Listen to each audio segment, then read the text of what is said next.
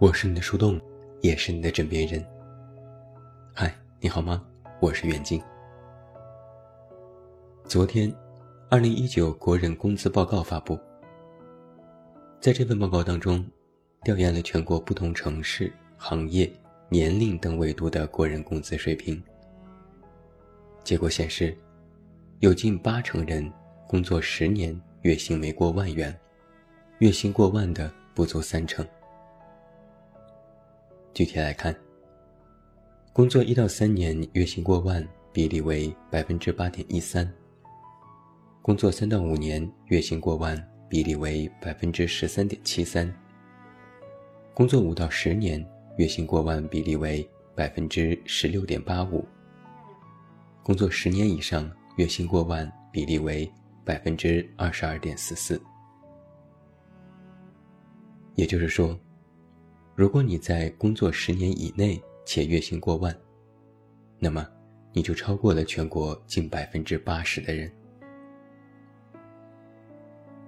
月薪过万人数占比最高的城市依次是上海、北京、深圳、南京、杭州、广州。工资行业排名前三的是互联网、房地产和金融。有百分之六十六点二的受访者表示自己的目前薪资水准远不及预期。有百分之七十四点六的受访者因为薪资考虑要跳槽。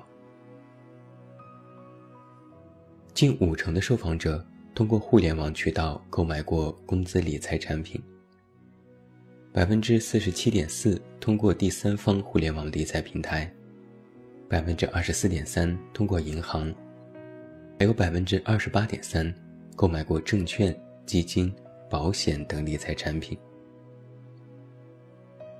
有近五成的受访者用以理财的钱不足工资的百分之二十，只有百分之二的人会将每月工资的百分之八十以上进行工资理财。四月二十一日，也有一份二零一九年海归就业调查报告。其中显示，海归人才在国内就业也遇到了一定的阻力。有百分之七十的留学生归国之后遇到了文化理念、落户就学等难题。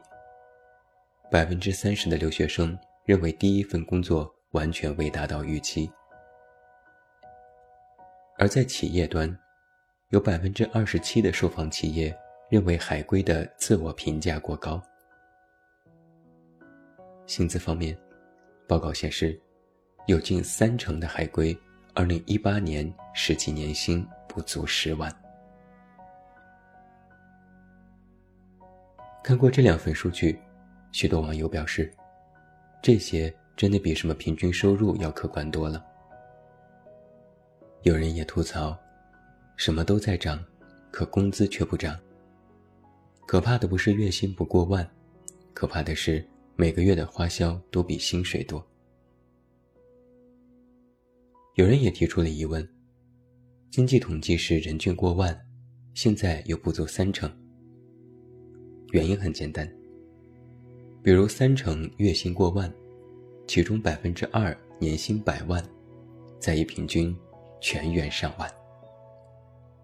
也就是说，你被折叠在平均数里了。去年拼多多上市后，人们才真正的意识到，原来我们的生活不是如平日所见，更不是网上展现出的那样。比如我们经常会说，本科生一抓一大把，是个人就是本科毕业生。但实际上，正如美团老总王兴所说，在全中国，本科学历的比例仅为百分之四。根据二零一零年全国第六次人口普查主要数据公报中的数据，每一万个人当中，有大学文化程度的只有八百九十三人。大陆的所有省份，本科以上学历大概只有四千八百万人，还不到百分之四。也有一份一九九一至一九九五年出生人口数据。到二零一七年，一九九五年出生的青年人正好本科毕业，但是能够顺利毕业的人数还不足总人数的一半。那也就是说，只要你是本科毕业生，实际上你就打败了百分之五十的同龄人。那放眼全中国，你至少在学历上碾压了百分之九十六的国人。今年以来，个人税改一直都是热门话题。但是你知道吗？在二零一六年，中国有十三点八三亿人。其中超过七亿人的劳动人口，但是，只有约六千万人可以缴纳个人所得税。也就是说，只有这些人够了纳税的基本金额。去年我就曾经在一篇文章里列举过一些数据，提到，只要月薪五千元，你就超过了百分之八十的国人。这不是我的臆想。根据二零一八年二月发布的《二零一七年国民经济社会发展公报》中显示，我国的居民人均可支配收入月均为两千一百六十四元。很显然，我们在网上也看到过这些数据，但却没有一个正确的认知。因为放眼看去，身边的人个个都是月薪过万，网络上。人人都是有房有车，这个原因，实际上也是因为，你已经被折叠了。你被折叠在了自己的阶级里，没有办法看到其他阶层中其他人的真实生活。一个很简单的例子，你用手机上网，点开了一些年轻人走向人生巅峰的例子，关注过一些自媒体，那么网络大数据。就会记住你的喜好，之后就会给你反复推送类似的内容，让你去浏览。这就是折叠。我们被自己的眼界、格局，甚至是被网络大数据折叠。很多人有一个感受是，近些年来，贫富差距越来越大，阶级固化越来越明显，想要跨越阶级更是难上加难。而阶级固化有一个坏处是，人们总是以自我阶级的想法和态度去看待与自己不同的人。不同阶级之间的人没有办法进行平等的沟通和交流，甚至连基本生活状况都无法准确的客观得知。比如，最近在网络上翻红的综艺节目《穷富翁大作战》就是一个典型的例子。这已经是香港十年前的节目了，他邀请了一些社会精英参加，也就是所谓的高阶层人士。他们中间有服装业大佬、上市公司 CEO、富二代、律师等等。他们需要用一些时间去体验香港最底层的生活。节目播出之后，影响力最大的是香港田家公子田北辰。田北辰是豪门之后，父亲曾是香港的一代酷王，母亲是香港的大家族荣氏的后人。他在节目中体验的是时薪只有二十五港币的环卫工生活。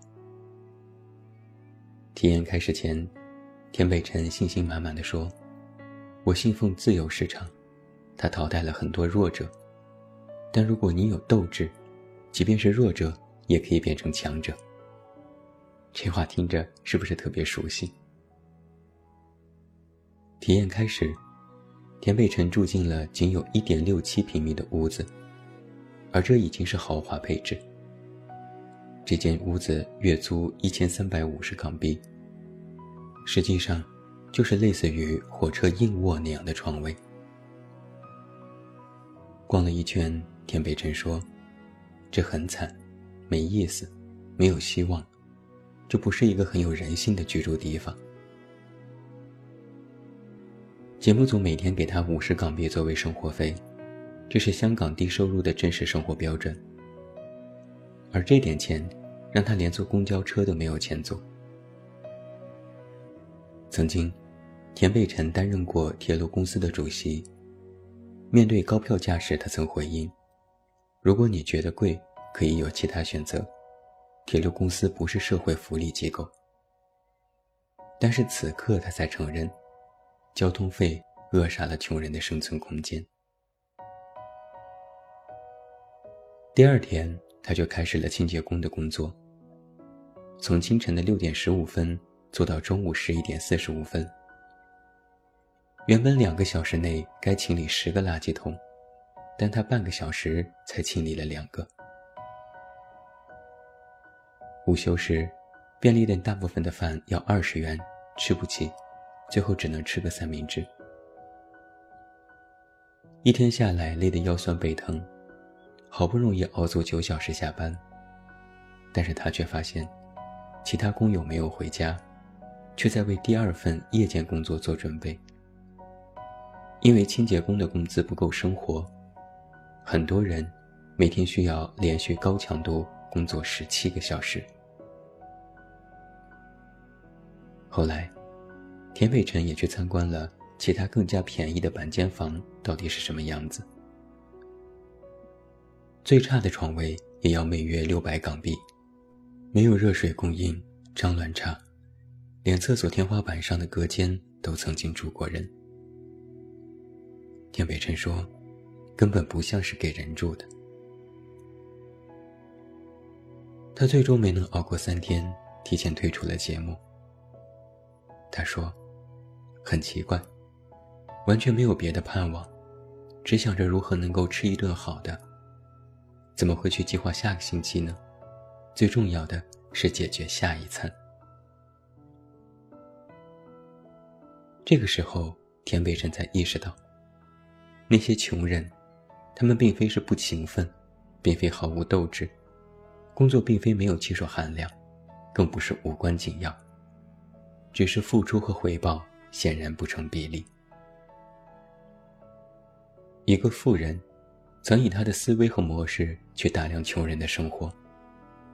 但只有真正的体验过其中的辛酸，哪怕体验了十分之一二的时候，才会意识到，很多事情，不是一句“你不够努力”就能够解释得清楚。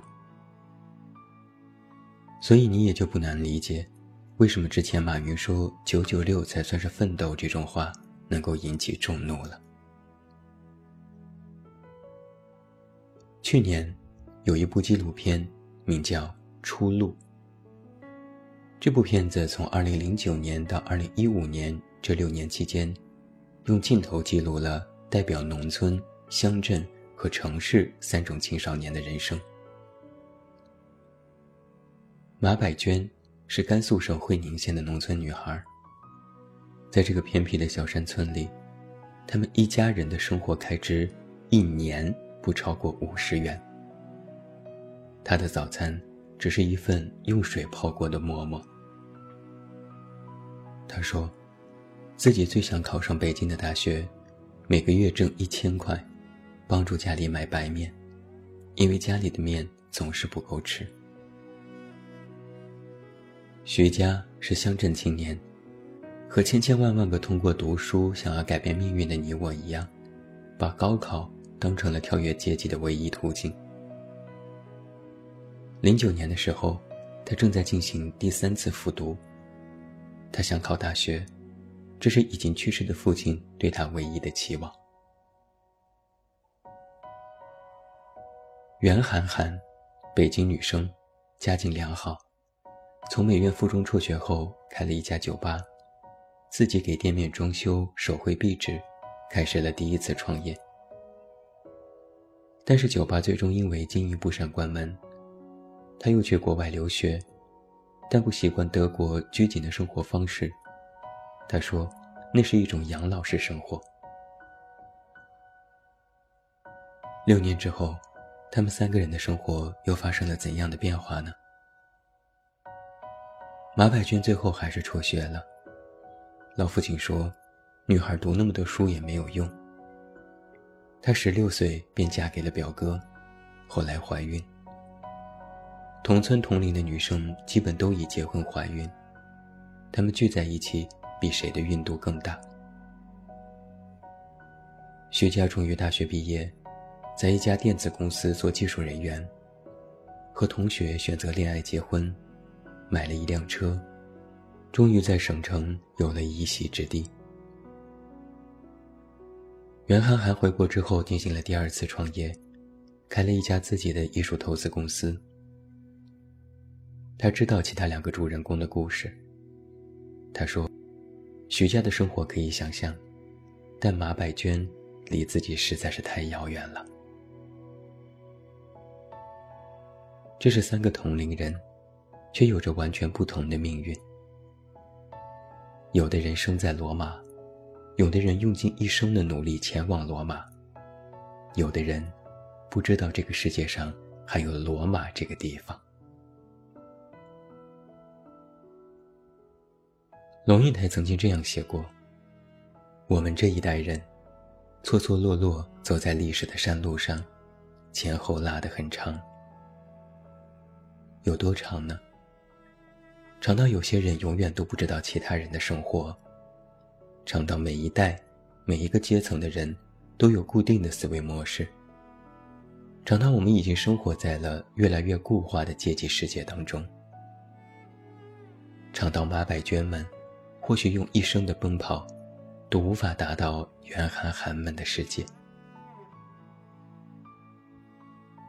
有一条著名的二八法则，基本含义是：百分之八十的财富掌握在百分之二十的人手里，剩下百分之八十的人争夺百分之二十的财富。有社会就会有分化，有分化就会有阶级。有时我也会想，既然阶级固化已经成为了我们折叠人生当中的一部分，那我们这么努力到底是为了什么呢？我想了很久很久，完全没有办法按照原有的励志模式去解开这个问题。再励志，也会被现实一遍遍地揭开其华而不实的本质。后来。我终于想到了一个点，那就是阶级流动。人们努力上进，是能够增加自我目前阶级的流动性。最大的夙愿能够跨越阶级，中等夙愿可维持阶级，最低夙愿让自己活着。阶级的流动，就是给自己提供一种可能。一种可改变自己命运的可能。努力读书，努力工作，就成为了阶级流动最大的资本和前提条件。有一个蛋糕理论，打破阶级就是为了抢蛋糕。你这个阶级的蛋糕不够吃，他那个阶级的蛋糕吃不完，怎么办？你就要打破阶级。把他那个阶级的蛋糕拿过来，让自己吃饱。还有一种可能是，你这个阶级的蛋糕虽然比他那个阶级的蛋糕要少，但是你的蛋糕也在逐渐做大，也能够让自己吃饱，甚至也会有自己多余的蛋糕。很显然，想要吃到蛋糕，不管是自己的还是别人的，不靠努力是完全不行的。而且我们不仅要吃到蛋糕，还要学会保护蛋糕。不然，不仅你吃不饱，别人还会来抢走原本你所剩无几的蛋糕。不为自己考虑，也要为自己的下一代考虑。人生不进则退，如果退，很可能就是一代不如一代。所以。即便你没有办法跨越所谓的阶级，你也可以尝试努力让自己的蛋糕越做越大。这样，不仅自己够吃，将来还够孩子吃。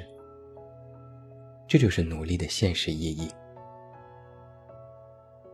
所以我说，面对折叠人生的处境时，不要乐天安命。宿命论不会让你活得更好，不能让你吃饱。老话虽然说人各有命，但我却说，你可信命，但别认命。最后，祝你晚安，有一个好梦。不要忘记来到微信公号“这么远那么近”进行关注，每天晚上陪你入睡，等你到来。我是远近，我们明天再见。